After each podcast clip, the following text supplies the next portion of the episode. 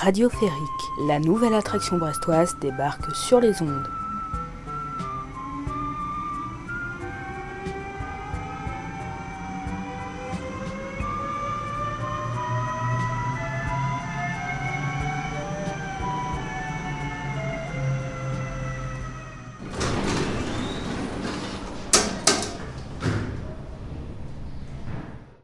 Salut et bienvenue à bord de Radio Férique, un podcast made in Brest. C'est un numéro un petit peu spécial aujourd'hui, euh, comme le disent euh, très bien les youtubeurs. C'est spécial à plus d'un titre parce que nous ne sommes pas à Brest. Nous enregistrons dans les faubourgs malfamés du pays Kéror et je n'en dirai pas plus. C'est euh, aussi un petit peu spécial parce que notre bien-aimé Francoax n'est pas parmi nous et on espère qu'il reviendra vite. Et il est remplacé peut-être avantageusement peut-être pas, par deux personnes, il n'en fallait pas moins, pour le remplacer dont Fanchic. Bonjour Fanchic. Bonjour, bonjour à tous les auditeurs. Juste pour revenir, on remplace Franck Wax, mais on, on pense très fort à lui. Et d'ailleurs, je voudrais profiter de l'occasion qui m'est donnée pour tenter une, une espèce de- d'expérience euh, vraiment euh, nouvelle.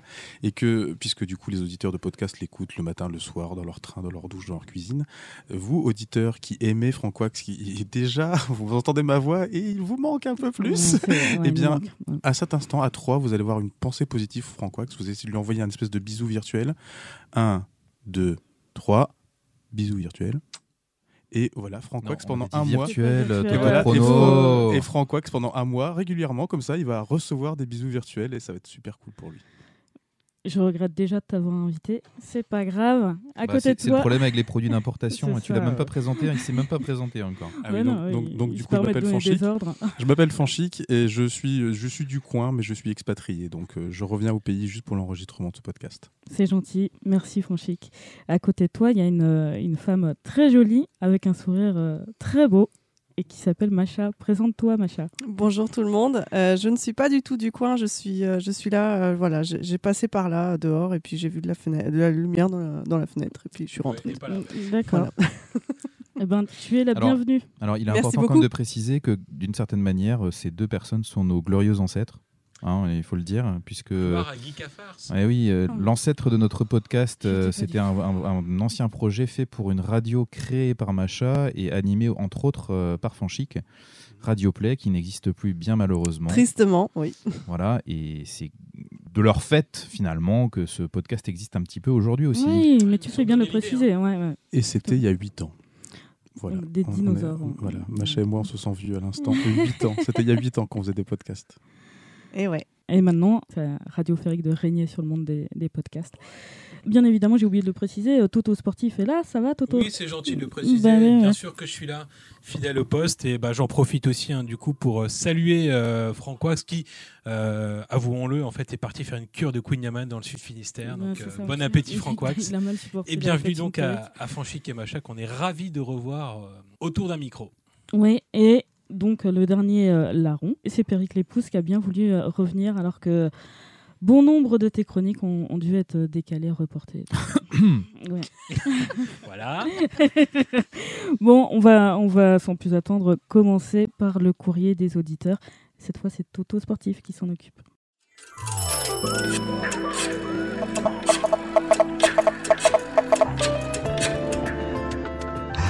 Votre téléphone, vos coordonnées sur le répondeur. Alors justement, puisqu'on en parlait, j'ai trouvé sur la page Facebook hein, de notre émission radiophérique, sur le dernier podcast, un message d'une certaine M. Rose Baird, une vague connaissance, hein, je n'en dirai pas plus. Alors je vous lis son message.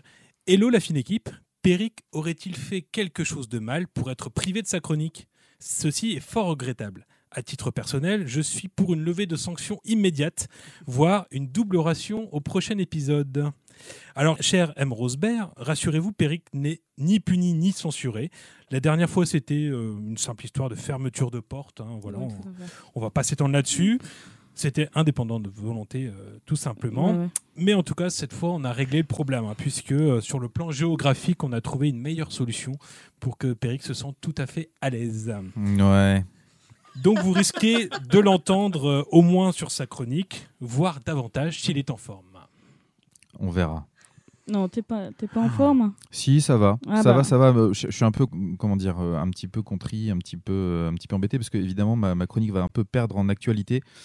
Encore que vous allez voir qu'à la fin, je vous donnerai l'agenda qui correspond à mon sujet de chronique et il y a des actualités euh, tous les mois, toutes les semaines en fait. Eh ben c'est parfait. Super. Parce que c'est c'est maintenant l'heure de ta chronique. Ah. Donc on, t- Oh, on attends, on, va, on va parler Halloween là?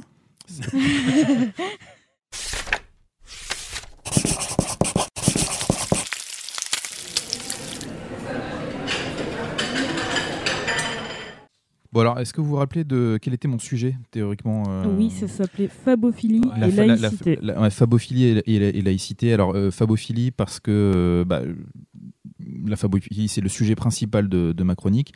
Et laïcité parce que c'est ce qui en fait le, le lien avec Brest. Vous allez comprendre.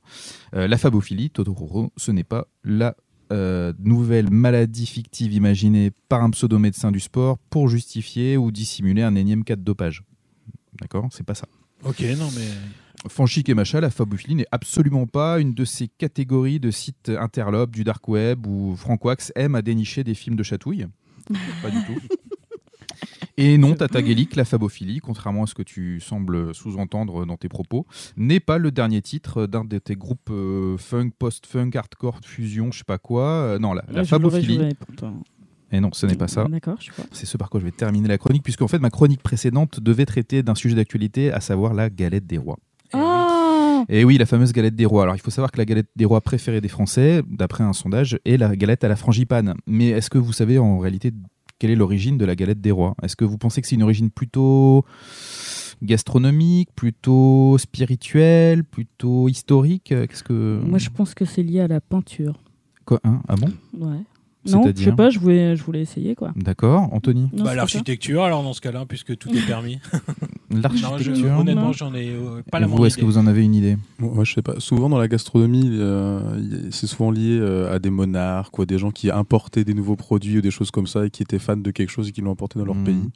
Peut-être que c'est ça. Alors en fait, en fait l'histoire de la galette des rois, euh, ça remonte au Saturnal. Tout le monde pense que ça date des rois mages, enfin de l'église euh, chrétienne euh, qui aurait fait une fête pour les rois Ouais, mages, et pas ouais. du tout. C'est comme souvent en fait euh, l'église catholique a un petit peu pillé euh, les, les traditions euh, qui l'ont précédé. Attention, blasphème. comme, comme Disney, en fait, c'est ça. La- Voilà. L'appropriation culturelle. On peut dire ça comme ça. Et, et en fait, c'était euh, les Saturnales à l'époque romaine. C'était une fête où on- une fête un peu spéciale où on inversait un petit peu les rôles, où il y avait un, un esclave ou un ou quelqu'un d'un peu plus voilà un petit peu moins bien hiérarchisé qui prenait la, la position qui donnait des gages aux gens et donc c'est de ça qu'on a gardé après l'idée de tirer les rois c'est-à-dire de tirer le roi de la fête celui qui va avoir le droit Ah, de donner aux autres des ordres et tout ah, ça d'accord. Ouais. Ah ouais.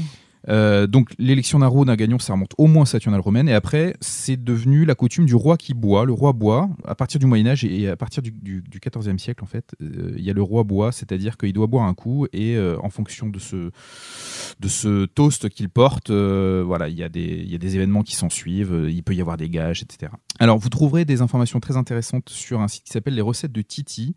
C'est là que vous apprendrez que c'est la recette fourrée à la frangipane, donc la, la crème à base d'amande. Alors, sur la frangipane, il y a beaucoup d'origines différentes. Ce serait un marquis frangipani, etc. Euh, le, plus intéressant, c'est que la frangipane, contrairement à ce que tout le monde croit et, que tout le monde la déteste pour ça, ça n'est pas simplement cette crème d'amande à l'amande amère qui est un petit peu infâme et qu'on trouve dans toutes les galettes industrielles.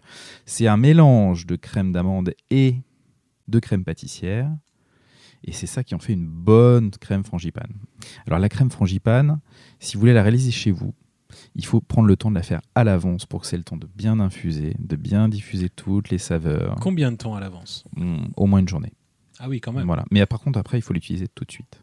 Une fois que vous l'avez faite. euh. Un peu- voilà. Un peu quand on écrit une chronique pour Radio Férique, il faut l'utiliser tout de suite et pas un mois après, en fait, c'est ça Bah, L'objectif, c'est ça. Ouais, Il est à 15 francs chic. Ouais, euh, je ne ferai pas les gestes que Macha fait à Fanchi pour me défendre, mais euh, l'esprit est là.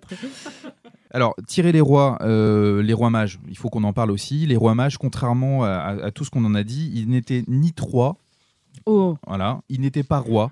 Les- Ils les- étaient même pas mages. attends, ils étaient pas C'était des inconnus, quand même. Enfin, sur moi, c'était des inconnus. Ça fout tout en l'air. Sheila avait donc euh, tort sur toute la ligne. Ils étaient pas trois. Bon, bah. J'en perds ma chronique. Euh, voilà, c'est ça. En fait, il est- la mention des mages, c'est dans l'évangile selon saint Matthieu. Voilà. Et en fait, on parle pas du tout ni de, ni de mage, ni de roi, ni de trois. En fait, c'est mal traduit. C'est encore une mauvaise traduction. Et cette mauvaise traduction a, fait croire qu'ils étaient, euh, étaient mages à la fin du IIIe siècle. Euh, on va leur donner des noms. Euh, ça va être au moment où ils vont fixer un petit peu tous les textes canoniques de l'Église. On va les appeler Melchior, Gaspard et Balthazar. On va leur prêter une nationalité, une origine différente. Tout ça pour essayer de, de montrer l'universalité euh, qui peuvent représenter euh, tous ces, hauts dignitaires qui viendraient se prosterner devant Jésus comme étant le roi des rois, etc. Donc tout- toute cette mythologie-là autour des rois mages euh, qui va s'associer aux fêtes saturnales romaines, c'est ça qui crée après la fête des rois et la galette des rois. Voilà. Autre chose intéressante aussi à savoir sur la galette des rois, c'est que normalement, sous l'Ancien Régime, la tradition était que les boulangers l'offraient euh, à leurs clients Oui, ça a bien changé. et ça, ça revenait très très cher. Donc euh, c'est euh, voilà, c'était euh, c'était une, une espèce de d'obligation qu'elle allait avec leurs privilèges, avec leurs charges qu'ils achetaient, euh, voilà. Et euh, et ça, ça a fini par disparaître évidemment cette tradition, vous vous en doutez. Mhm. Par contre, on retrouve un petit peu de cet esprit de tradition chez certains boulangers actuellement qui, quand ils fabriquent la galette des rois, planquent dedans des fèves qui sont de véritables petits lingots Ah d'or ouais. pour récompenser leurs meilleurs clients. Donc ça veut dire qu'il faut manger beaucoup de leurs galettes pour aller trouver. Et, et ça, ça coûte euh, évidemment aussi Ouais. pas mal Et d'argent. ça, ça reste hein, de. Et ça, c'est ce tradition, ce ouais. petit reste de il faut offrir Ouais. quelque chose aux clients au moment de la galette des rois. D'accord. Voilà. On en vient justement à cette histoire de fèves, les fameuses fèves. Oui. La fabophilie, ce sont les collectionneurs de fèves. Et en, fait, en me, renseignant, en renseignant sur, euh, pour, pour, euh, écrire cette chronique, je me suis rendu compte que en fait, c'était un, un truc très dynamique, la collection de fèves. Qu'il y a une association française de fabophilie. La moyenne d'âge, euh, à peu près Alors, je ne sais pas la moyenne d'âge, mais je, je- alors, par exemple, c'est très intéressant. Elle est vous très tapez- dynamique, en tout cas. La, la première page sur laquelle je suis tombé, c'est leur site, euh, leur vieux site qui s'appelait, euh, qui était le site de l'association, qui était un site hébergé chez Free, avec euh, des plein de jolies petites fèves qui tombent euh, quand vous, il y a, y a une Ah, petite animation. animé, tout ça Ouais, ouais, Ah, c'était trop mignon. Et après, on arrive sur leur nouveau site. Et là, vous trouvez les actualités euh, de la fabophilie. Et il y en a. Il y a, voilà, il y a, des, il y a des actualités de, de, de fabophiles. C'est-à-dire que toutes les semaines, à peu près, il y a des salons euh, au cours desquels euh, ils se rencontrent et ils échangent des fèves et ils montrent. Il y a un catalogue, il y a des ouvrages génial. très, très intéressants. Par exemple, euh, Donc, donc on parle de gens qui sont à fond toute l'année sur un truc qui dure deux jours en fait. Anne- euh, Parce qu'il y a euh, d'autres il y a d'autres traditions avec les fèves, on peut se servir de fèves Non. pour faire autre chose que la galette des rois. Non. Ça ressemble à un Non, non, non. suppositoire, mais Alors, au- à l'origine, les fèves, c'était vraiment le petit légume, le petit haricot. ça peut être un délire. mais- Voilà, bravo. Et je vous trouve très irrespectueux parce que sachez le- qu'il y a une fabophile autour de la table. Ah oui, Voilà. d'accord. Comment ça tu es fabophile. Tu es fabophile je, je, je lutte été. J'aime bien faire des Hashtag coming out. ouais, ouais, ouais, non, quand j'étais petite, j'avais une belle collecte de, de fèves. Je ne savais pas que ça s'appelait Alors pardon à tous les fabophiles pour ces Voilà. mal Est-ce que. Voilà. tu savais par exemple que euh, les premières fèves en porcelaine datent de 1874 Oui, je le savais. et, et c'était en Allemagne que C'est c'était un peu la base pour un favophile. Je le savais, ça aussi. Et puis il y avait la Tout le maison, monde sait ça. Je veux il y avait dire. la maison Ranque du Congé, devenue par la suite Limoges Castel, qui, qui est aujourd'hui famille. Cette société en fait produisait chaque année plusieurs millions de fèves. Millions. 6 millions de fèves biscuits, 1,5 million de sujets émaillés et 600 000 décorés. Donc il y a, vous dites pour des collectionneurs, du coup ça doit pas être très intéressant en Bah termes non. de valeur, mais en Bah. fait si, comme ça a fermé il y a très très longtemps maintenant, euh, c'est, ça se négocie en plusieurs dizaines d'euros certaines fèves. Ah, quand même. Ah oui, oui, oui, oui, tout à fait. Et il se trouve que en Bretagne, enfin en Bretagne historique, il y a le fameux musée de la fève à Blain. Donc c'est euh, quand je descends euh, voir ma famille euh, du côté de Nantes, on passe par Blain et il se trouve qu'il y a le musée international de la fève où vous pouvez voir dans des petites vitrines des, quantités de fèves de, de toutes sortes, de, toutes- de tous âges et de toute époque. Mais ça me branche, là. Et ben, tu, donc tu peux te rendre à Blain. Et sinon, je t'informe, Tata Guélic, si, tu, si ça t'intéresse, que le 24 février, donc c'est quand ça C'est dans deux jours, trois jours? Euh, Sauf pour les pour auditeurs, a priori, euh, c'était dans le voilà. passé, mais Ouais, c'est Ou dans le futur, pas- enfin. Pas forcément. Oui, c'est dans le passé. On est con. Bon, alors, euh, je vais donner plusieurs dates. Alors, le 24 février, il y a le troisième salon collectionneur Fèves des Rois à Servon, sachez-le. Et le 7 Voilà. avril, à Tilchâtel, deuxième salon Fèves des Rois et chocolat à la salle Oh polyvalente. non, mais là, L'entrée est c'est le gratuite. rêve. Organisée Ouais, par l'association Fabophile de la Côte d'Or.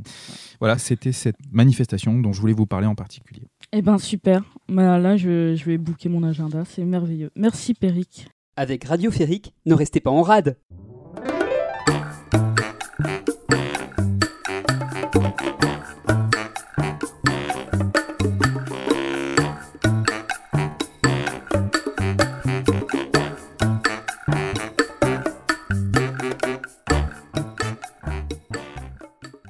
Là c'est l'heure de ma chronique à moi et ça va être euh, beaucoup moins merveilleux. Je vous le dis tout net. hein, Bah parce- alors Laisse-nous en juger. Laisse les auditeurs Non, en mais ça va juger. Non mais, non mais ma chronique, ma chronique va être fabuleuse. Mais le thème est moins fabuleux que celui des fèves puisqu'il y a rien de Donc plus voici la chronique fabuleuse d'une fabophile. belle allitération. Alors, euh, je sais pas si Macha et Fonchic euh, ont déjà écouté mes chroniques. Ils me regardent pas avec admiration, donc je suppose que non. Alors moi j'ai tout écouté. Bah, regarde-moi avec admiration alors. Attends, un, deux, trois, admiration. Ah, c'est bien, c'est bien, je préfère. Je Vous ne le voyez pas, mais c'est bien le cas. Je préfère. Donc, euh, mes centres d'intérêt sont très variés, mais j'aime bien tout ce qui est un peu euh, bizarre, inattendu, et j'aime bien tout ce qui est un peu euh, sombre aussi. Et j'en fais des chroniques. Et là, je suis tombée euh, récemment sur le récit euh, vraiment étonnant d'un neuroscientifique. Alors, je vais vous demander de faire un petit effort de, de mémoire et de vous resituer en 2005. Vous vous souvenez 2005 Ah ouais, ça y est. Moi j'avais Ouais. des cheveux. vous, vous vous rappelez de ce que vous faisiez au mois d'octobre 2005 Non, mais ça n'a aucun intérêt, c'est juste pour... euh, Octobre Pour jouer avec 2005. euh, Hanson passe encore à la radio? Je sais plus. Non, non, non. hmm. 2005. En tout cas, en octobre 2005, le neuroscientifique James Fallon, lui, il analysait des milliers de scans crâniens. Attends, attends, attends. Jimmy Fallon, c'est un, un neuroscientifique? Ah, c'est- James. James. Enfin, Jimmy, c'est son petit nom, mais en fait, ouais, c'est James. ouais, mais je pense que c'est pas le même. C'est- Ah, d'accord. Ouais, ouais. Et donc, il analysait des milliers de scans crâniens parce que c'est un peu son travail. Et il les comparait à ceux de tueurs en série. Ah Bon, ça c'est sympathique. Et le but de cette recherche était d'identifier des terrains anatomiques qui correspondraient à des tendances psychopathiques. Non, mais Bon, c'est pas vrai que ces neuromythes existent encore aujourd'hui. Bon, est-ce que je peux finir euh, Pardon. Au moins débuter Tu ma viens de lui chronique? détruire sa chronique. Parallèlement à cette recherche, James Fallon travaillait également sur une étude portant sur la maladie d'Alzheimer. Et dans ce cadre, il avait lui-même effectué un scanner, ainsi que plusieurs personnes de sa famille. Il passe donc les scanners en revue et il tombe sur l'un d'entre eux présentant clairement des anomalies dans les sphères liées à l'empathie, au self-control et à la moralité. Alors, il a d'abord eu le réflexe de vérifier que ce n'était pas dû à une erreur, euh, une défaillance de sa machine. C'était pas le cas. Et donc, il a décidé euh, tout bonnement de lever euh, le voile sur l'anonymat de, la personne concernée, parce que quand même, il s'agissait d'un membre de sa famille. Et donc là, le résultat tombe. L'individu en question, je vous le donne en mille, c'est lui. C'est lui. Donc, James Fallon, n'ayant jamais commis euh, de meurtre ni de viol, il se dit que sa théorie de base est fausse et que le niveau d'activité particulièrement bas dans ces sphères n'est pas euh, révélateur d'une psychopathie. Sauf qu'il a complété son scanner par des tests génétiques et il s'est avéré que sa prédisposition euh, à la violence, l'agressivité et le manque d'empathie s'est confirmée. Il a complété encore euh, ses examens par d'autres examens euh, complémentaires qui sont tous allés dans le même sens. Donc il a été obligé d'admettre d'admettre qu'il était psychopathe. Ça fait un, un petit choc quand même de découvrir ça soi-même. Euh, Juste, je voulais dire, j'ai écouté toutes tes chroniques avant Ouais. et je me demandais la tête que tu faisais quand tu racontais tes horreurs. et je, je suis plein d'admiration. Ah, il prend du plaisir. Euh, ouais, j'y prends, du- prends plaisir parce que là, en plus, c'est euh, James Fallon est un bon psychopathe. J'aime bien dire ça parce que Parce qu'il y en a des mauvais. Enfin, Bah, bah, ouais, les- c'est Eh oui, oui, c'est oui, comme bah, les chasseurs. la plupart du temps, les psychopathes, euh, bah oui, mais la plupart du temps, quand on parle de psychopathe, on entend euh, tueur en série. Puis aux États-Unis, ils en Oui, font leur président aussi. Non, alors par contre, là, je, je- je corrige, Ah. la psychopathie, ça se situe sur un spectre. Donc on peut tout à fait être psychopathe sans avoir jamais euh, comme lui, en fait. hein. Mais voilà, mais c'est non, mais c'est- J'anticipe vous- la suite de ta chronique, c'est ça? vous- Ah bah, je vais me taire de ce pas. Voilà, vous avez détruit ma chronique. c'est pas Silence de l'admiration. Je disais donc un bon psychopathe parce qu'il est marié, père de famille, qui n'a jamais perpétré de crime. Donc ça fait beaucoup de monde quand même, potentiellement. Beaucoup de psychopathes. mais non, parce que ça, il a quand même, il a quand même des prédispositions à la violence, à l'agressivité. Mais quelle indignité, monsieur Toto Sportif Laissez-la finir, s'il vous plaît. Allez-y, Tata je vous cède. Ouais, voilà. James Fallon, il, il admet cependant que cette révélation n'est pas totalement surprenante euh, pour lui, parce qu'il a toujours senti euh, chez lui un goût du pouvoir et de la manipulation. Et en plus, sa ligne généalogique comptabilise au moins sept meurtriers avérés. Donc ça fait quand même beaucoup. Cependant, le fait qu'il soit un psychopathe non parlant l'a conduit à reconsidérer euh, ce terme qui induit souvent qu'un psychopathe est un meurtrier, comme tu disais, euh, Macha. Les symptômes de la psychopathie sont variés. James Fallon reconnaît euh, ainsi être excessivement compétitif, donc en gros se comporter comme un vrai connard, et être d'un tempérament agressif et de pas toujours respecter les codes de la société. Néanmoins, cette agressivité, il est parvenu à la sublimer, à l'exprimer par la parole, dans des combats d'idées plutôt que par les poings ou un couteau. Et à quoi attribue-t-il cette capacité qui fait Enfin, quand- il s'intéresse au crâne quand même. C'est vrai. Co- co- Comment il a fait pour obtenir autant de scans crâniens? Moi, c'est ça qui, qui m'intéresse. Parce qu'il aurait peut-être C'est déjà, vrai. il y avait déjà un gros indice dans le nombre de squelettes de chats qui figuraient parmi ces scans Sur crâniens. c'est vrai. Maintenant que tu le part dis, la, violent, hein. la photo qui accompagnait l'article était assez euh, révélatrice peut-être. Donc à quoi il attribue cette capacité qui fait quand même une sacrée différence? C'est-à-dire qu'il coupe pas des têtes a priori? Bon, la réponse ne vous étonnera sans doute pas. L'éducation. On n'est absolument Ah, pas oui. surpris. Ouais, ouais, vous n'êtes pas surpris.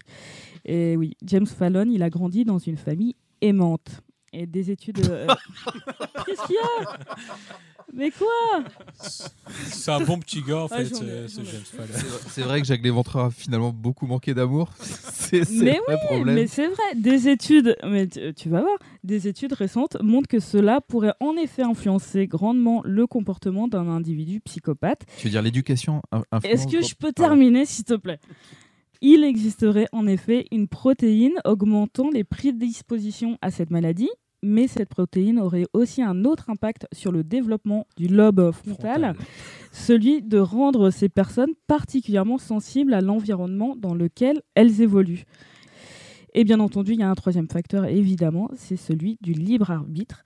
Puisque depuis qu'il s'est découvert atteint de cette maladie, le neuroscientifique a décidé de faire davantage d'efforts pour prendre en compte les sentiments des autres. Mais comme il l'indique lui-même, puisqu'il est psychopathe, il ne le fait pas par bonté d'âme, mais par fierté, dans une volonté de prouver et de se prouver qu'il en est capable et de se faire admirer. Et d'ailleurs, il a sorti plusieurs bouquins, si vous voulez. Si vous voulez euh, il a fait une conférence euh, TED aussi, si vous voulez euh, vous renseigner sur son, La psychopathie pour les sur son nuls. histoire. Voilà. Donc, euh, je me demandais si vous, vous aviez déjà eu affaire à des psychopathes, si vous-même vous vous sentiez psychopathe. Alors là, Moi, je pense euh, toto sportif quand même. ah, tout de euh, suite, on- ouais, ouais, parce que. Ouais, mais je me tourne alors. vers toi parce que Honnêtement, j'avoue que je ne pense pas avoir de prédisposition en la matière. Je suis pas assez méchant pour ça. non. Et t'en as jamais rencontré? Dans, Ben- dans le cas du travail quand même. Vas-y, balance des noms. Peut-être, sans doute, oh oui, bien sûr. oui, plein de joueurs connus, euh, des joueurs de foot, euh, bien sûr, je vais vous balancer les noms. Non, non, honnêtement, je, je ne pense pas avoir eu affaire à ce genre de personnes, euh, en tout cas avec une psychopathie avérée. Après, comme tu le dis, il y a peut-être des gens qui sont psychopathes euh, passifs, quelque part, mais Euh, ou qui le cachent très bien en société, Ouais, c'est et ça. qui, une fois rentrés chez eux après, euh, délirent complètement. Il me semble aussi qu'il faut distinguer entre psychopathie et sociopathie, parce Ouais. que Voilà. psychopathie c'est génétique et sociopathie c'est Mhm. acquis. Et Mhm. pour le coup, euh, c'est là-dedans aussi que réside la différence, c'est que les sociopathes, c'est- ça vient vraiment de leur environnement, c'est pas quelque chose avec C'est lequel ça. ils sont nés. Et du coup, euh, c'est c'est un peu plus difficile pour eux de s'en débarrasser. C'est quoi cette fameuse protéine?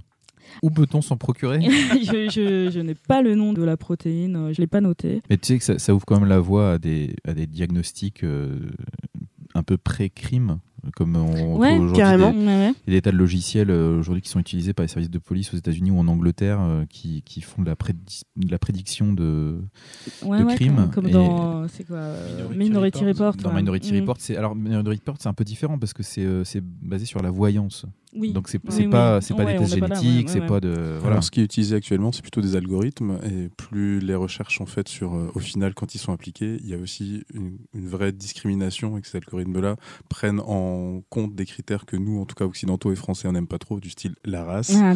Et qu'aux États-Unis, quand ils euh, mettent ces algorithmes-là en parallèle avec des juges, par exemple, pour euh, des applications de peine et des choses là, voilà. Ah, avec, avec les retours, on s'est rendu compte qu'il y avait aussi un, un vrai euh, biais, quoi, un biais statistique, et que c'est un petit peu compliqué. On est encore tout nouveau là-dessus. Mais il y a un truc que je remarque sur, sur ton histoire, je la trouve très bien et très euh, TEDx et très américaine et très storytelling. C'est quand même, faut se rendre compte dans cette histoire-là, il est le patient, le médecin, la personne qui remet en doute les théories et qui fait après un ouais. bilo et qui redéfinit les termes. C'est vraiment juste tout en un en fait. Je trouve Ouais. ça. Psychopathe Et- et on- mégalo. en fait- un vrai psychopathe. Ouais. Et c'est ça.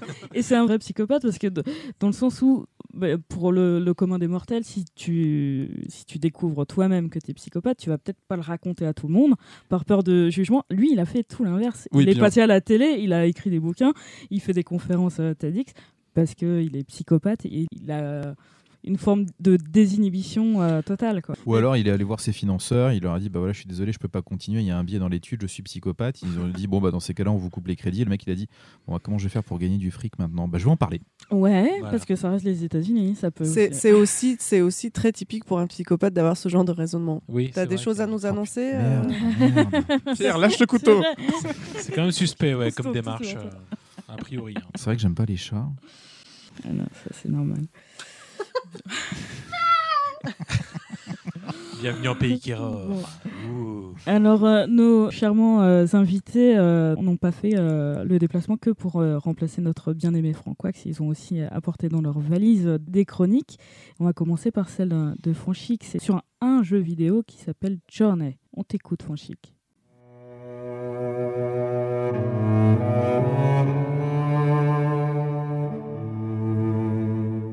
Alors qu'il me faut aujourd'hui remplacer Frank Wax, il me faut donc parler d'art. C'est un bon début. Voilà. Et donc, je vais pas faire le septième art comme Frank Wax. Je n'oserais pas cette impuissance sur le, do- sur le domaine. Donc, moi, je vais vous parler donc, comme l'a dit euh, Tata Gallic, je vais vous parler donc de jeux vidéo. Et pour faire en plus une continuité avec l'épisode précédent, je suis vraiment pro jusqu'au bout de la note, je vais parler euh, de, de jeux vidéo, mais cette fois-ci comme un art. Parce que je considère que euh, le jeu vidéo est un art, et l'objet de ma chronique est vous le démontrer. Ah t'as prévu qu'on mette des jingles partout. En fait. Je sais pas pourquoi j'ai fait un blanc. tu sais quoi tu, Du coup tu vas. Je pense que tu peux laisser là au montage. Ouais. J'avais sais. juste un, un petit doute euh, d'ailleurs, est-ce que c'est pas d'ores et déjà officiellement le 9e art ou quelque chose comme ça le C'est pas la BD le 9 art Eh bien La donc, Détruis-lui sa chronique. ouais.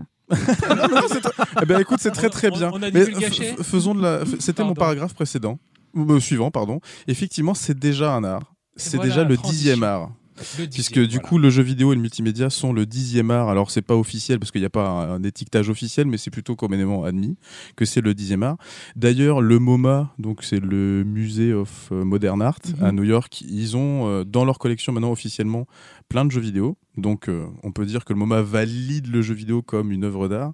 Et même d'un point de vue légal, aux États-Unis, la Cour suprême des États-Unis et en France, le ministère de la Culture, toutes deux. Alors, le ministère de la Culture n'a pas fait une loi, mais en tout cas, la Cour suprême aux États-Unis, euh, c'est légal en fait que c'est le jeu vidéo est un art. Euh, donc ça, d'un point de vue officiel, le jeu vidéo, C'est calé. c'est bon, c'est en cours de reconnaissance. Bientôt, on arrêtera de lire dans le Figaro, mais le jeu vidéo est-il un art ou, ou ça fait des séries killers Mais qui lit le Figaro? Des psychopathes. On sent toujours un peu les journalistes en, manque, de, en manque de, de billets quand ils commencent à dire euh, le jeu vidéo, ça rend le jeu un peu violent. Figaro au hasard. hein. Bon, il faut se dire aussi que le, le jeu vidéo et tout ce qui est art multimédia, euh, c'est jeune dans l'histoire dans l'histoire de l'humanité. C'est comme un, un des derniers médias qui s'est qui s'est lancé. Mhm. Euh, et il faut se dire aussi que la création dans le domaine du jeu vidéo est principalement financée dans un but industriel. Il, faut, y a, peu de mécénat dans l'art. Euh, le but est quand même de vous faire acheter régulièrement des nouveaux jeux, des nouvelles consoles. Mais, euh, voilà, en tout cas, l'industrie, elle est là. Euh, Donc la reconnaissance officielle, on l'a vu, elle est là. L'industrie, elle est là, puisque euh, bien pas plus tard que hier, le syndicat des éditeurs de logiciels de loisirs a publié ses chiffres annuels donc pour 2018. Et le jeu vidéo en France, en 2018, c'est 4,9 milliards d'euros Oh. de chiffre d'affaires. Pas Voilà. mal. 4,9 milliards d'euros. Ça fait cher. Voilà, donc pour Et- mettre et en par perspective, rapport à d'autres. Ouais, c'est voilà, ça. pour mettre en perspective, l'industrie du livre en entier, c'est moins de 4 milliards. Donc le jeu vidéo, là, c'est 4,9. Ça, Le livre, c'est dépassé, 4 euh, milliards. la. Et la musique, par exemple, là, pour vous, c'est combien? Ouais, c'est plus quand même. La musique, euh, je Avec sais les pas, téléchargements, 2 euh. milliards. Eh bien, la musique, l'industrie de la musique en France, c'est moins d'un milliard de chiffres. Oh Ouais. Donc voilà, le jeu vidéo, ce n'est pas que un océan d'argent, de milliards. Ça veut dire surtout que c'est cher. C'est pas. Ouais, Ou alors ouais. ça veut dire aussi qu'il y a beaucoup d'apps pour téléphone mobile qui ressemblent à des machines à sous. Euh, Il y a aussi ça beaucoup dans le jeu vidéo. Il faut Mm. pas se leurrer. On appelle ça des achats in-app, des Donc on DLC. appelle ça jeu vidéo aussi. C'est toujours euh, dans le, dans le mobile euh, et dans, et dans les consoles. Il y a- on inclut ça aussi, les achats dématérialisés, c'est-à-dire vous, vous jouez à votre Candy Crush et au bout d'un moment, vous avez envie de faire votre partie, donc vous allez lâcher vos 1 euro, 2 D'accord. euros. Rassurez-vous, justement, l'objet de ma chronique, c'est pas vous parler d'argent et d'industrie, c'est justement de mettre, y y a- de d'attester qu'il y a une petite dose d'art dans, dans le jeu vidéo. Euh, et je pense qu'il y a une vraie place, et, et Journey, le jeu dont je vais parler dans quelques instants, euh, le démontre à mon sens. Donc Journey, le jeu vidéo auquel que je vais vous parler. Alors Journey, en... c'est un mot anglais qu'on pourrait traduire en français par voyage, mais dans les deux sens du terme. Un aux amis donc. Euh, oui, mais voilà, c'est le voyage Journey. On peut, on peut, c'est le voyage que tu fais géographiquement, mais c'est aussi le voyage que tu fais intérieurement. Qu'est-ce que t'apporte le fait de voyager? Euh, Donc ce jeu vidéo-là, il est sorti euh, jusqu'à présent uniquement sur les consoles PlayStation, donc la PlayStation 3 et 4 vous inquiétez pas, je ne serai pas plus technique que ça dans cette chronique. voilà, voilà. Et que là, si au jour d'aujourd'hui, après avoir écouté ma chronique, vous vous dites, ah là, qu'est-ce qu'il est convaincant ce franchi, que j'aimerais bien qu'il revienne le prochain, le prochain épisode, euh, je vais acheter tout de suite ce jeu vidéo, et bien ça va vous coûter 15 euros. Voilà, 15 euros Oh. sur le PlayStation Store pour PlayStation 3 Ouais. ou 4. Plus la console, quoi. Oui, Ah, mais en général, Ah, les gens ont déjà la console. vois. Ouais. Ah ben, j'ai parlé d'industrie. hein. Oui, Voilà. business model. Mais si vous n'avez pas envie d'acheter une PlayStation, vous pouvez attendre quelques mois, puisqu'il a été annoncé que cette année sortirait ce jeu euh, sur PC. D'accord. mais euh, sept ans après sa sortie. Donc c'est quand même pour dire que le jeu a un succès, qu'il a beaucoup de fans, qu'il est très souvent cité et que beaucoup de gens l'attendaient sur, euh, sur une autre plateforme que la plateforme Et PlayStation. pourquoi, un- pourquoi un tel succès Tu vas nous expliquer? Tout à fait. Ouais. Alors, voilà, c'est ça. J'aimerais bien vous expliquer ce jeu-là, mais c'est comme un très très bon film, c'est comme une très très belle expérience, un très très bon livre. On a toujours envie de, de- de le vendre, de, de- que les gens en fassent l'expérience, mais euh, soit déjà on peut le survendre en en parlant trop, donc ça c'est toujours un peu dommage, ou dévoiler simplement la découverte et la surprise. Donc je vais mm, pas faire trop long finalement en fait, mais je vais essayer de vous expliquer, je vais prendre un ou deux exemples pour vous dire pourquoi je pense qu'il y a une vraie forme d'art qui est unique à- à ce média. Alors, juste pour vous expliquer en tout début les quelques instants de Journey, quand vous commencez le jeu, vous le lancez, il y a très très peu de texte en fait, c'est simplement nouvelle partie, sauvegarde, c'est tout, vraiment le minimum syndical quand vous lancez le jeu.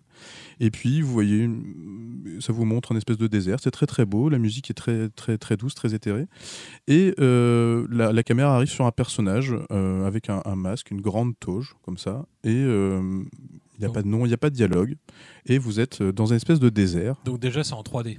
C'est en 3D. C'est très très beau. C'est très épuré, mais c'est très très beau. Et euh, vous voyez au loin une montagne. Et du haut de la montagne, une espèce de, de lumière blanche. Voilà. Et vous vous doutez, avec les mouvements de la caméra, que c'est votre but en fait. Votre, votre journée, votre voyage sera d'aller en haut de cette montagne. Et voilà.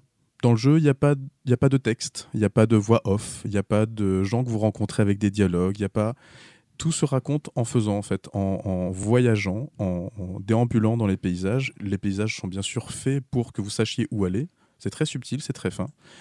Euh, voilà, je vous en dis pas plus. Je pense que... que euh, c'est pas un battle royale.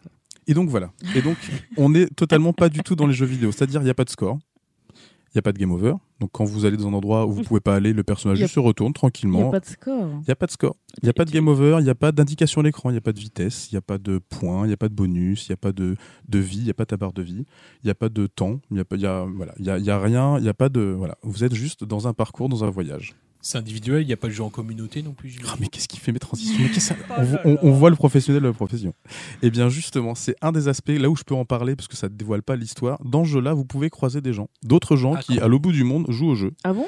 Vous vous baladez, puisque c'est donc c'est un cheminement, et puis au détour d'un virage, vous voyez un autre joueur qui lui aussi joue, qui essaie de sauter, Oh, ça d'escalader, fait de penser gravir. à Second Life qu'on avait connu il y a quelques années. Et euh, donc dans ce Gun Life, il y avait du chat, il y avait du chat textuel, oui. il y avait du chat audio, je pense, même à la fin, j'imagine. Ah, c'est peut-être que du texte. ça, Mais mais qui est resté jusqu'à la fin Mais sur- surtout, c'était hyper réaliste en termes de personnages et de Alors que là, c'est très éthéré, là, c'est très. Mais c'est euh, limite abstrait. ouais. Ouais, euh, euh, Les- les- la silhouette Fallout. euh, ouais. Il y a joué aussi Ah, à- à, d'accord. ce jeu. Euh, et donc du coup, c'est ça le problème. Enfin le problème, à mon avis, c'est là qui démontre que par exemple les auteurs maîtrisent vraiment le média qu'ils utilisent. C'est que, eh bien, vous, la seule chose que vous, eh bien, vous pouvez faire deux choses avec les personnes que vous rencontrez. Vous pouvez mettre un bruit, c'est-à-dire que vous avez une touche sur votre manette, vous appuyez dessus, ça fait bip. Si vous restez appuyé dessus longtemps, ça fait bip. C'est tout ce que vous pouvez faire. Et donc c'est une espèce de morse, mais personne s'en sert comme ça. Ou vous pouvez simplement Ça attire l'attention. quoi. voilà. Vous pouvez simplement agir. Voilà. Donc ça, c'est un exemple. Il y en a plein d'autres, mais c'est un exemple. Par exemple, ce jeu-là parle vraiment d'un cheminement comme nous, on a tous eu voilà, dans, dans la vie. On a rencontré des gens dans nos vies, dans nos études, dans nos Ah, J'ai pas travails. souvenir de ça. Ah, T'as pas rencontré des pas, gens mais- T'as pas regardé la taille de leur crâne, non Si vous avez des choses. Et donc là, dans le jeu, eh bien, c'est pas les paroles qui comptent, et d'ailleurs elles sont impossibles, où il n'y a pas de chat textuel, il n'y a pas de chat vocal, c'est vos actions, c'est vos actes qui comptent. C'est pas ce que vous prétendez faire, c'est ce que vous faites. ouais. Et c'est un des nombreux aspects, et ça, et ce que je vous décris là est cohérent par rapport à la logique et la métaphore que, que décrit le jeu. Euh, et c'était une toute première à l'époque, c'était la première fois qu'il y avait une fonctionnalité en ligne où on pouvait rencontrer des gens, on pouvait pas savoir qui c'était, on pouvait pas les sélectionner, on pouvait pas dire je veux jouer qu'avec mes amis, on ne peut Mm. pas savoir avec qui on joue, on peut juste dire au jeu au début je veux pas jouer avec des gens ou je veux jouer avec des gens. C'est la seule chose. Vous croisez des gens dans le jeu, vous faites l'histoire, vous n'êtes pas obligé de rester avec eux jusqu'à la fin, c'est ce que vous faites qui fait que vous allez aller jusqu'au bout du jeu ou pas avec eux, et vous ne connaîtrez leur nom que après avoir fini le jeu. Il n'y a que là que votre console vous dira ah ben tu as joué avec un tel, d'ailleurs si tu veux tu peux devenir son ami maintenant. Et là vous allez pouvoir échanger. Mais il va falloir aller jusqu'au bout du jeu pour le savoir. Il y a ça parmi plein d'autres aspects que je ne veux pas, j'ai pas envie de vous dévoiler parce que j'aimerais bien que des auditeurs plus ou moins proches du jeu vidéo et qui ont une PlayStation se lancent dans l'histoire euh, découvrent. Juste une petite question par rapport à notre émission précédente où on recevait un certain Skate, Mhm. euh, spécialiste du speedrun. Alors, est-ce qu'à ton avis, c'est le genre de jeu qu'on peut essayer de terminer le plus rapidement possible ou c'est la démarche complètement inverse, si j'ai bien compris euh, Alors je, ton explication? alors je pense que c'est un- une des beautés euh, des speedrunners, c'est qu'ils font ce qu'ils veulent.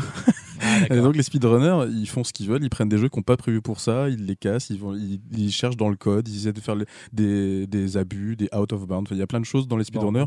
Donc, on peut le faire. sur euh, Journey. On peut, ils peuvent le faire. Il y a des gens qui l'ont fait, qui essaient d'aller derrière les décors, qui essaient de voir la machine. Mais en fait, moi, ça me détruit complètement l'émotion, en fait. Ouais. Qui, voilà, c'est comme aller regarder derrière un tableau dans un musée. Peut-être que c'est très instructif, mais j'ai pas envie de savoir. Mais effectivement, et je sais qu'il y a des gens qui le font. Ok. Mais le jeu ne s'y prête pas du tout parce que c'est un jeu de marche quand même. C'est un jeu de déambulation. Donc euh, on peut pas aller très très vite. On- si on remarque, on peut voler dans le jeu. On peut voler Ah, très on très peut vite. voler. Et tu dis ça comme ça. euh, Mm. ouais. Ah ben je veux laisser la découverte aux gens. Ah oui, mais- Voilà. Tata. Guédic, je sens qu'après l'enregistrement, je vais te faire découvrir le Je jeu. Est-ce que ça hein, hum, est-ce que c'est accompagné d'une musique? La musique de Journey est juste formidable. Oh, C'est parfait, c'était mon dernier paragraphe. Oh. Ouais, ouais, La musique de Journey, est, est- me- me- moi personnellement, qui ai joué le jeu, qui, qui l'adore, ouais. euh, me donne des frissons. Les, les- les deux trois derniers morceaux du jeu, qui sont portés du coup aussi par la logique du jeu, euh, me donnent des frissons à chaque fois que je l'écoute. Je pense que des gens qui aiment la musique classique, qui s'y connaissent en musique classique, en composition et tout ça, la trouvent euh, simplissime de chez simplissime. D'accord. Donc je pense que en, euh, en elle-même, sans avoir l'émotion du jeu, elle n'a pas grande valeur, je pense, effectivement, mais portée par l'émotion du jeu, elle est cohérente dans le jeu. Euh, elle, fait, elle, fait, elle fait le job, comme on dit en bon français. et aussi, il faut savoir que c'est aussi un des aspects qui fait que le jeu vidéo est un art unique, c'est qu'elle est aussi dynamique dans le jeu. C'est-à-dire que c'est pas c'est pas une musique qui est plaquée comme ça, c'est-à-dire que ben en fonction de là où tu es par exemple dans le niveau, il va y avoir des violons qui vont arriver. Ou bien ouais. si tu si tu tombes, et ben elle va pas s'arrêter brutalement, elle va passer sur une variation musicale qui fait que ben du coup ça porte tel autre type d'émotion. Elle donne des indices aussi, si je me rappelle bien. Elle donne des disons qu'il y a de la musique et puis il y a aussi on appelle ça en, en français le design de son, le sound design, euh, qui effectivement le le- il y a, il y a- il y a des échos. Il y a- il y, a aussi beaucoup de sons. euh, le son est spatialisé donc ça, ça indique ah il y a un son qui est sur la gauche, peut-être il faut que je tourne vers la gauche. Il y a- il y, a, il y a tout ce travail là. Et là, tu viens de monter, montrer la droite, mais c'est pas grave. Non mais Là, c'est il a euh, montré ta gauche. Ouais, l'autre droite Ouais, quoi. D'accord, Voilà. c'est gentil. Donc voilà, en tout cas, euh, juste pour, pour euh, pourquoi ce jeu pour moi euh, est une, est une preuve de une preuve que le jeu vidéo peut être peut être un art, c'est que en mobilisant par exemple cet aspect multijoueur qu'on a dit, c'est-à-dire pouvoir avoir une expérience qui m'est unique à moi parce que j'ai joué avec un autre joueur qui s'est comporté en fonction de mes actions à moi Mhm. et que du coup mon expérience dépendra de mes actions, dépendra de ses actions à lui. Vous rencontrez un autre joueur, vous pouvez aussi continuer tout droit et le laisser tout seul dans son coin. J'aurais pas pu avoir cette expérience-là avec un film. J'aurais pu l'avoir par exemple avec une pièce de théâtre, mais j'aurais pas eu la 3D. Donc en fait, quand on commence à réfléchir avec ce genre de jeu-là, on se rend compte en fait que, alors bien sûr, je vais, je vais vivre avec Journey des émotions des émo- que j'aurais pu avoir avec un film, avec euh, une, une histoire amoureuse, des choses comme ça, mais mais la façon dont il a de me, les moyens qu'il a mobilisés pour me faire ressentir ces émotions-là sont uniques, je pense. Et, euh, et surtout, donc ça, c'est une première chose qui fait que ça commence à être un art séparé de la sculpture, des arts vivants, du dessin. Bien, merci Fonchic. C'était un aperçu très intéressant de ce jeu journée. Je pense que ça a donné euh, envie à pas mal d'auditeurs euh, d'y jeter un œil. Et d'ailleurs, il y a des vidéos sur YouTube où on peut voir de quoi ça a l'air. hein. Oui, Ouais. oui, vous pourrez, je vous donnerai des informations. Moi, des moi, j'ai liens. surtout beaucoup aimé le débat après ta chronique. J'ai trouvé Ouais. ça assez passionnant. Très instructif. En tout cas, euh, je, je répondrai à tous les commentaires des auditeurs sur le Twitter de Radio Férique. Je serai présent si vous avez des questions, n'hésitez pas. Merci Fonchic, vraiment t'es es super. Tu vas prendre la place de Francoax. hein. Oh. Non, faut pas dire des trucs Oh comme ça, enfin, c'est Vite, honteux. vite, vite, les auditeurs, des, Ouais, des- des bisous. Des bisous, Des bisous virtuels, des bisous virtuels, vite, c'était, vite, vite, vite, vite. Après le télétravail, le télépodcast. C'était pour euh, réveiller tout le monde. Radio Férique, le podcast qui vous transportera bien au-delà de la Pinfeld.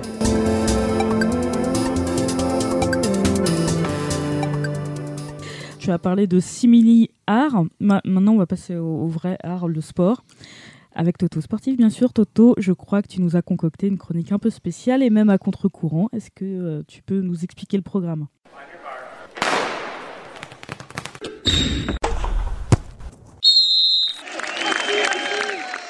Alors, chers amis, j'ai pris l'habitude, comme vous le savez, de vous parler chaque mois de l'actualité d'un sport majeur, c'est-à-dire ceux qui ont droit de citer dans les médias traditionnels. Le foot, le tennis, le hand, le rugby, etc.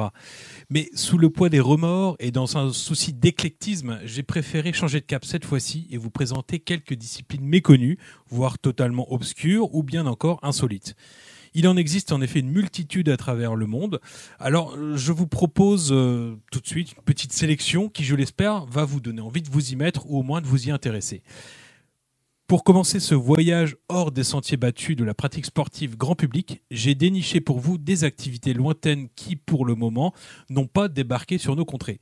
Aux États-Unis, par exemple, on peut trouver des choses assez spectaculaires comme le slam ball. Je ne sais pas si vous voyez ce que c'est une sorte de basket sur trampoline euh, apparu dans les années 2000. Et oui, ça existe.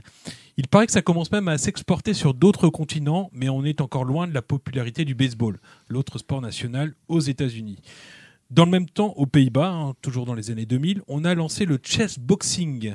Alors ça, je ne sais pas si vous avez vu, c'est assez spectaculaire aussi. J'ai déjà vu, c'est pas mal, Ouais. effectivement.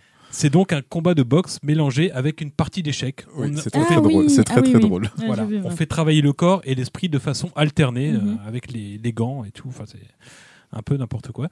Mais fallait y penser, hein, même si ça reste ultra confidentiel euh, pour le moment. En Angleterre, on s'adonne depuis beaucoup plus longtemps, 1880, aux joies du cheese rolling. Je ne sais pas si vous avez déjà vu ça. C'est un fromage De Ouais, c'est ça. Dans les bêtisiers, on voit ça assez souvent. C'est donc euh, des petits foufous qui dévalent une colline pour rattraper un énorme fromage, Ah, tout oui, simplement. Ouais.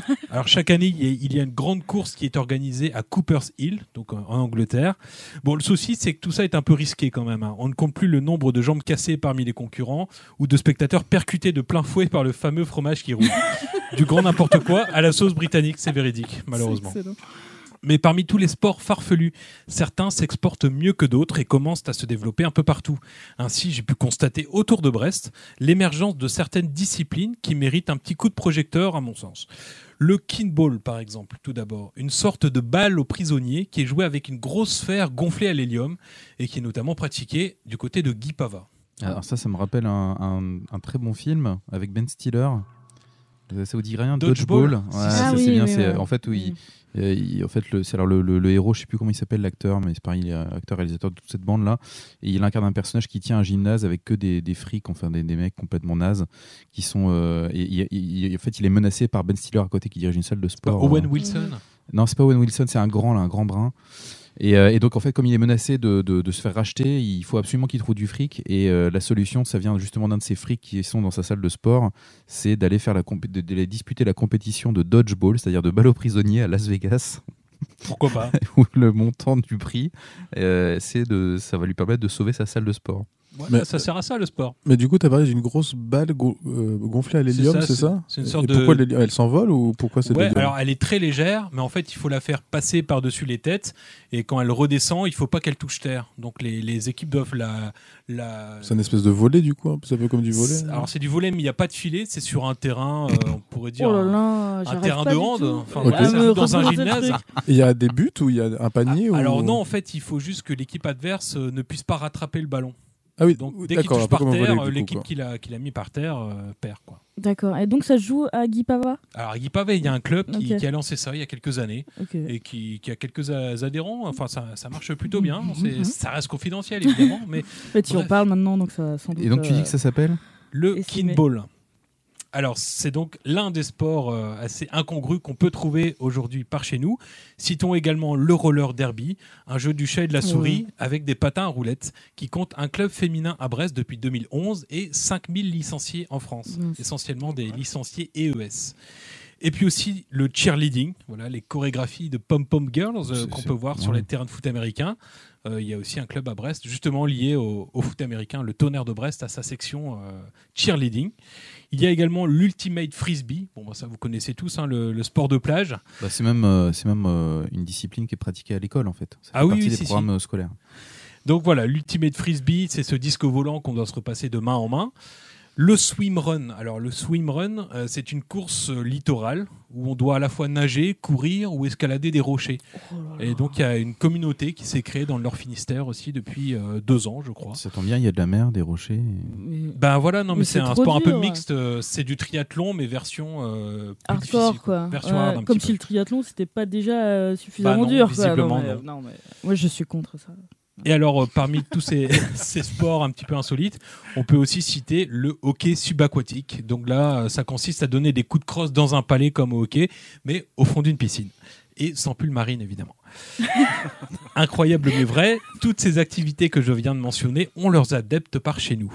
Mais en Bretagne, vous le savez, on a aussi le sens de l'innovation. Alors on a inventé des sports rigolos et disons-le un peu marginaux. Il y a bien sûr la lutte bretonne, hein, autrement dit. Ah, c'est pas, c'est pas un sport rigolo ça. Oh, un petit peu quand même. Le, nom est assez rigolo, peut-être plus que le, le sport en lui-même. Et il existe depuis quand même assez le longtemps. Nom, le Gouren, c'est marrant. Ouais, je sais pas. Ah Il y a un petit côté un peu euh, exotique. Tu- Non mais toi, faut pas que tu croises des, des lutteurs de Gohan. euh, Ah, j'en connais. hein. ah. Pas de souci, je, je les attends. On- va se retrouver sur le. Le dernier qui a dit ça, c'était Macron, et euh, il a eu euh, des mois et des mois de manifestations tous les samedis. Alors, Re- toi. Retrouvez les images de la rencontre sur le Twitter de l'émission. Alors, je demande à ce que cette séquence soit partiellement coupée. non, non, non. Même les débats qui suivront. donc voilà, j'en étais au Gouren, qui est donc l'un des sports quand même les plus développés parmi les spécialités régionales. C'est ça que je voulais dire. Mhm. Voilà, chaque région a un petit Ouais, peu sa, Rattrape-toi comme tu peux. ouais. sa spécialité. On peut aussi citer le, le foot gaélique, là, qui, qui est d'origine irlandaise, donc qui est euh, une sorte de, de mix entre le, le foot et le rugby, et qui se développe avec des championnats notamment. Enfin voilà, ça, ça se structure. Et puis derrière, on bascule rapidement dans, dans le folklore, hein, il faut bien appeler ça euh, comme tel. Euh, parce que tout simplement, est-ce que vous prenez ça au sérieux, vous, le, le crachet de Bigorneau, franchement? Et puis la galoche bigouden, vous en avez déjà entendu parler? Non. Bah la preuve. hein. mais c'est quoi? la galoche bigorneau Parce que cracher de bigorneau, on se figure assez facilement ce que Alors c'est. pareil, ça se joue avec des galets, mais c'est une variante, quoi, une variante euh, du que tu Finistère. craches un galet Un galet Non, non, non, non, euh, Tu craches une bigouden non, non, ça n'a rien à voir. Tu avec balances un crachet galet sur une bigorneau. Tu bigouden. l'as inventé Non, non. ça? Non, non, alors je vous jure. que Alors non, attends, attends, c'est quoi la galoche de quoi bigouden En fait, t'as- t'as t'as 12 bigoudens qui sont alignés en haut en triangle. Et tu- avec un galet, tu dois choper un maximum de coiffe. Non, c'est pas ça Alors je saurais pas. Non, non, non, c'est pas du tout ça. bigouden Non, non, ça joue avec des galets. Mais euh, je, je saurais pas vous expliquer précisément. Il faudrait aller voir. Mais Ah, t'as pas fait ton travail. Si, si, c'est juste que là j'ai un petit peu oublié ce que Ouais, je l'avoue.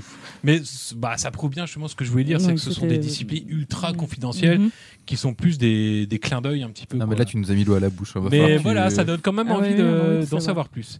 En tout cas, là, avec ces dernières disciplines dont je vous ai parlé, on est au bout de la chaîne. Mais bon, c'est toujours réjouissant de se dire que des gens, a priori aussi équilibrés que vous et moi, n'est-ce pas, ont décidé un jour de dépenser leur énergie à l'abri des regards, sans doute par peur du ridicule. Bon, après tout, à chacun son délire. Et puis, si ça se trouve, au siècle prochain, on sera tous comme des dingues devant notre écran pour suivre des courses de téléphérique ou des tournois de lancer de Queen Yaman. Bref, on n'est pas au bout de nos surprises. La Queen Yaman, on le mange. Certains le Non, mangent.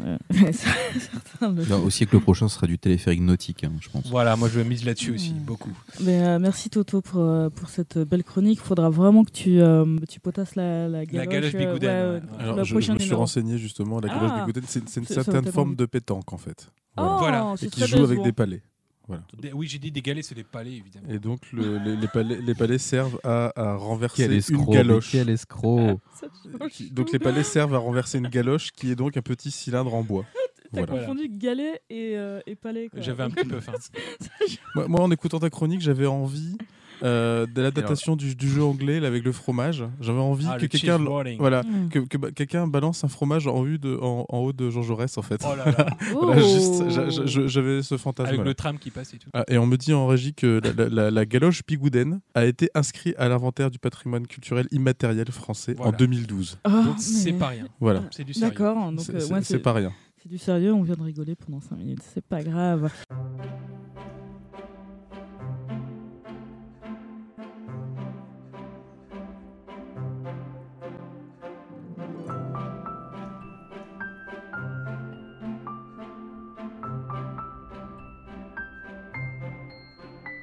Et maintenant, en fait, on va bien utiliser nos oreilles parce qu'on va terminer ce radiophérique avec la douce voix de Macha qui va nous parler d'ASMR. Effectivement, donc euh, je vais vous parler d'un phénomène qui s'appelle ASMR et je ne sais pas si vous connaissez, mais on va en parler euh, rapidement. J'ai pas vraiment euh, écrit de chronique, c'est plus pour vous faire découvrir cet univers euh, relativement étonnant et surprenant.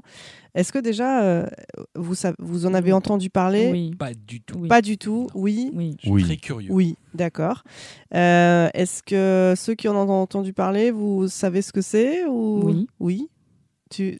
Lance-toi. c'est des- chuchotements ou des bruits Ah, euh, ça. faits oui, devant un micro et qui doivent provoquer des frissons et des, enfin, qui doivent, Voir plus. qui, qui sont susceptibles de provoquer des sensations agréables Comment pour ceux savoir qui les plus, écoutent. Anthony Euh, que- quelle, quelle pratique as-tu de l'ASMR Non, enfin, ce que vous en avez entendu aussi, je suppose, c'est qu'on on peut aller jusqu'à un plaisir très très fort. Enfin, pour certaines personnes qui sont réceptives, non, à, à ça, visiblement.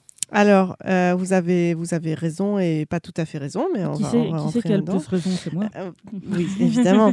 Alors, en fait, ASMR, c'est euh, l'abréviation pour euh, le terme anglais qui, qui est Autonomous Sensory Meridian Response, qu'on peut donc traduire en français par réponse autonome sensorielle culminante. Voilà, c'est un terme comme un Ouais. autre, c'est juste un, un truc un peu qui, son- qui sonne un peu scientifique pour un, quelque chose de, très euh, peu recherché. Il y a très peu de recherches qui existent sur le sujet. euh, C'est c'est- très méconnu comme phénomène. Alors pour vous expliquer ce que c'est la sensation que procure la SMR, euh, moi j'aime bien. euh, alors déjà je précise, tout le monde ne ressent pas ce truc-là. On sait qu'il y a des, ça c'est un spectre aussi. Donc euh, il y a des gens qui ressentent beaucoup, il y a des, des gens qui ressentent un peu, il y en a qui ressentent rien du tout et qui sont juste euh, épatés de voir euh, le, ce truc-là et de se dire mais pourquoi il y a des millions de gens qui, re- qui regardent, qui écoutent euh, ce truc-là alors Mhm. que ça fait rien du tout? Euh, mais pour l'expliquer, j'aime bien revenir euh, dans, l'enfance, euh, à l'enfance des, gens.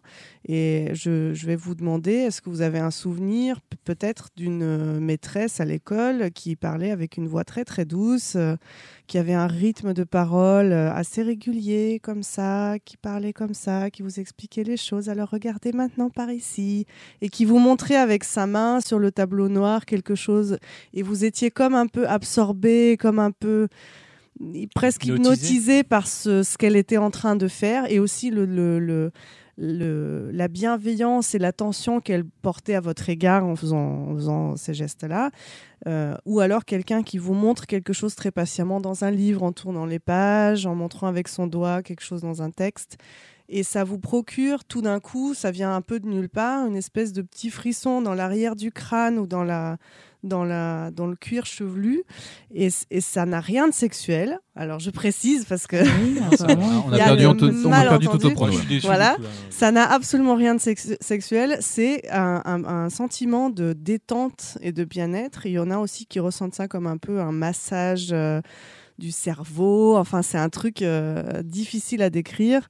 Et, euh, et voilà, oui. Moi, par exemple, j'ai ça aussi quand mon coiffeur me passe un ciseau juste derrière les oreilles, quand, on- quand il me coupe, quand il fait la nuque là avec les petits ciseaux dans, dans le clic clic clic. ça- alors moi, par contre, j'ai un effet ASMR négatif, dire que je déteste ça, mais c'est c'est un des effets par exemple qu'on peut décrire.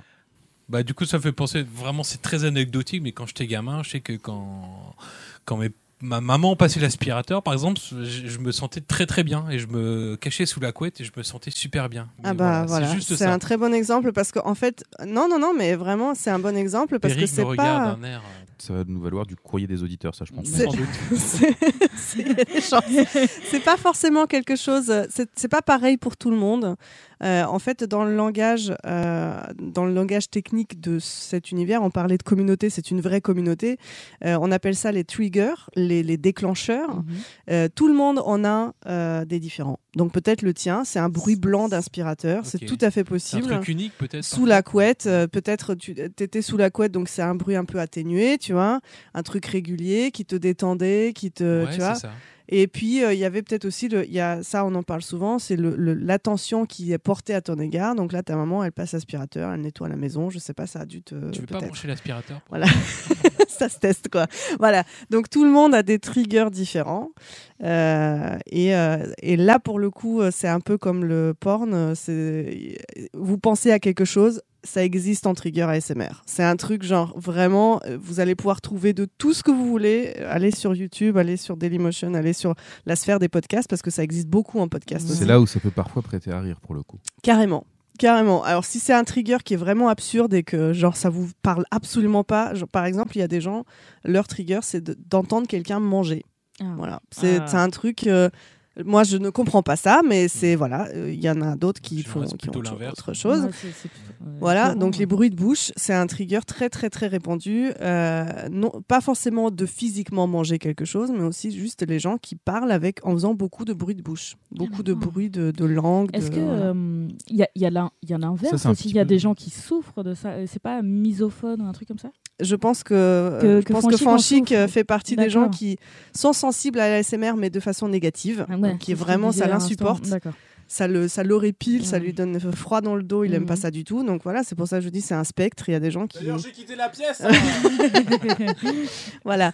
Et alors juste, euh, il y a une chose très importante à, à savoir, c'est que donc il y a une très très grande communauté de gens qui qui adorent ça, Mhm. euh, en particulier sur Internet, qui a permis en fait en gros depuis 2009-2010. parce que C'est un sentiment qu'on connaît, qu'on a peut-être euh, tous un peu déjà ressenti dans notre enfance, mais qu'on n'a pas trop su mettre les mots dessus. Et puis surtout, c'est tellement ab- abstrait que on n'a même pas forcément parlé avant, parce que c'était genre euh, comment tu, comment tu vas décrire peu, ouais, ouais. voilà, c'est ça.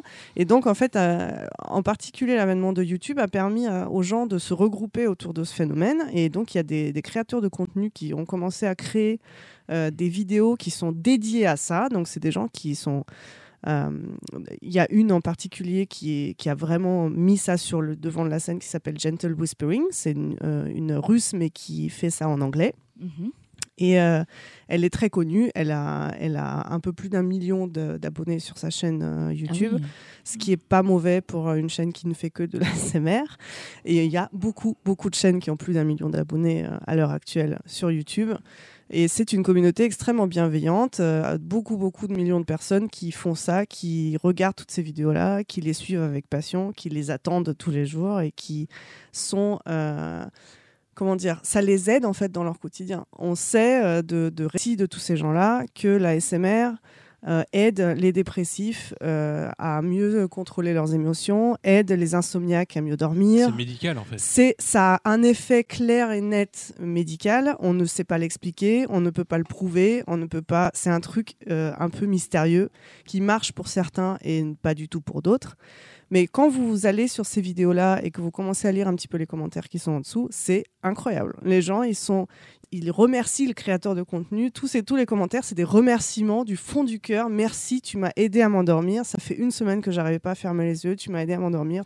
Quand je suis stressée, je viens regarder tes vidéos et tu m'aides à rester équilibré dans la vie. C'est ça. Wow. ça a un effet bénéfique énorme sur des milliers et des millions de personnes dans leur quotidien.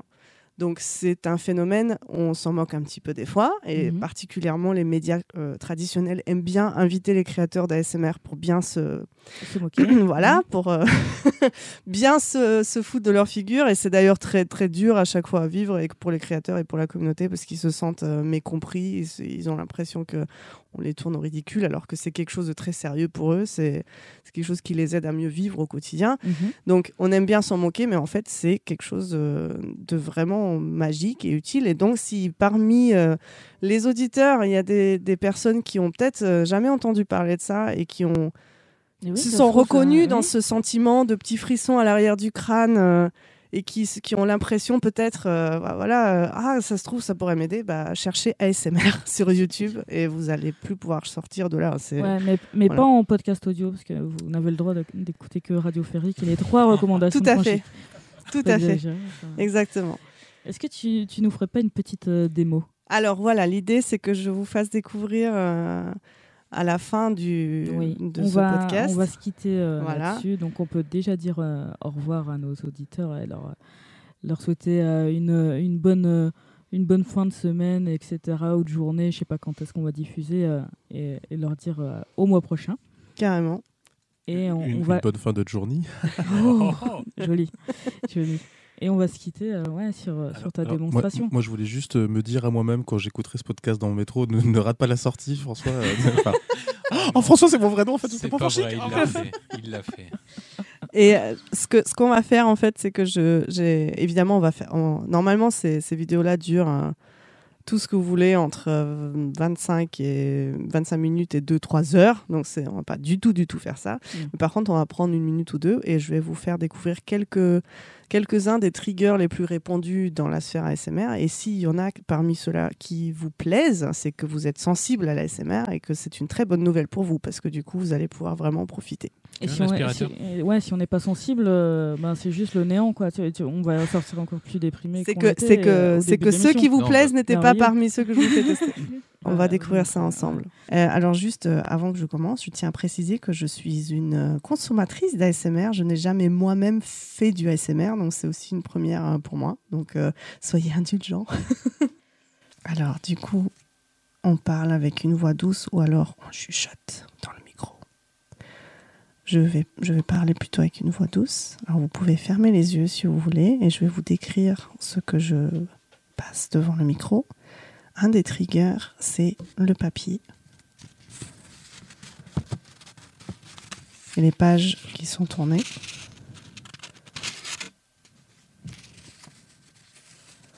Comme dans un livre, par exemple, ou dans un magazine.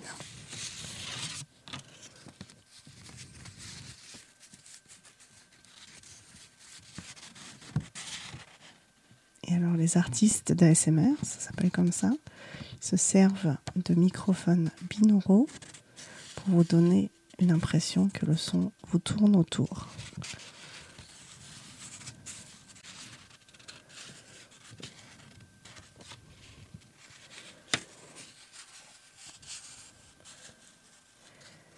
Un autre trigger très répandu, c'est les petits tapotements avec les ongles ou les petits grattements avec les ongles sur du bois, très souvent. Et alors là, par exemple, vous pouvez imaginer une petite boîte à thé en bois qui contient plein de sachets de thé. On va pas l'ouvrir tout de suite. On va tapoter dessus tout doucement.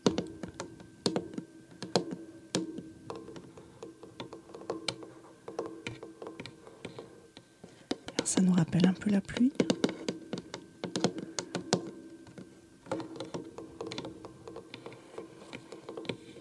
N'a pas envie de se lever le matin.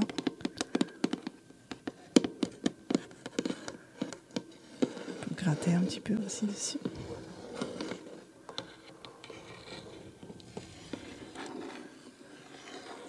Et alors si je l'ouvre doucement, cette petite boîte à thé, dedans,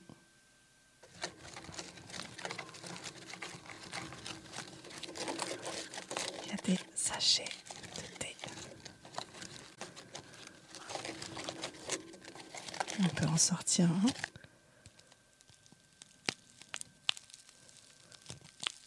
Et l'écouter de plus près.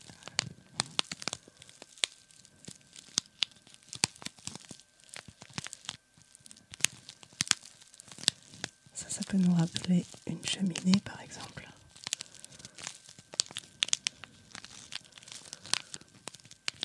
Et là, on a aussi des sachets qui ne sont pas emballés.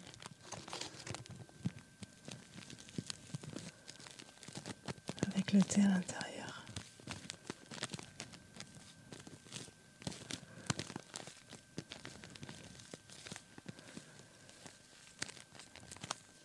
Et vous pouvez aussi tapoter sur autre chose, sur d'autres matériaux, comme par exemple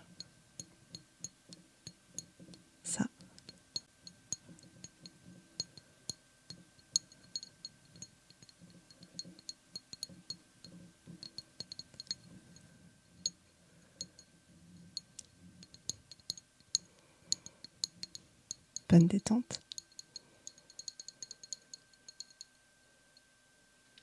Nous arrivons à la station Jean Moulin, descente côté gauche, à bientôt. We are arriving at Jean Moulin Station. Please get out on the left. See you soon.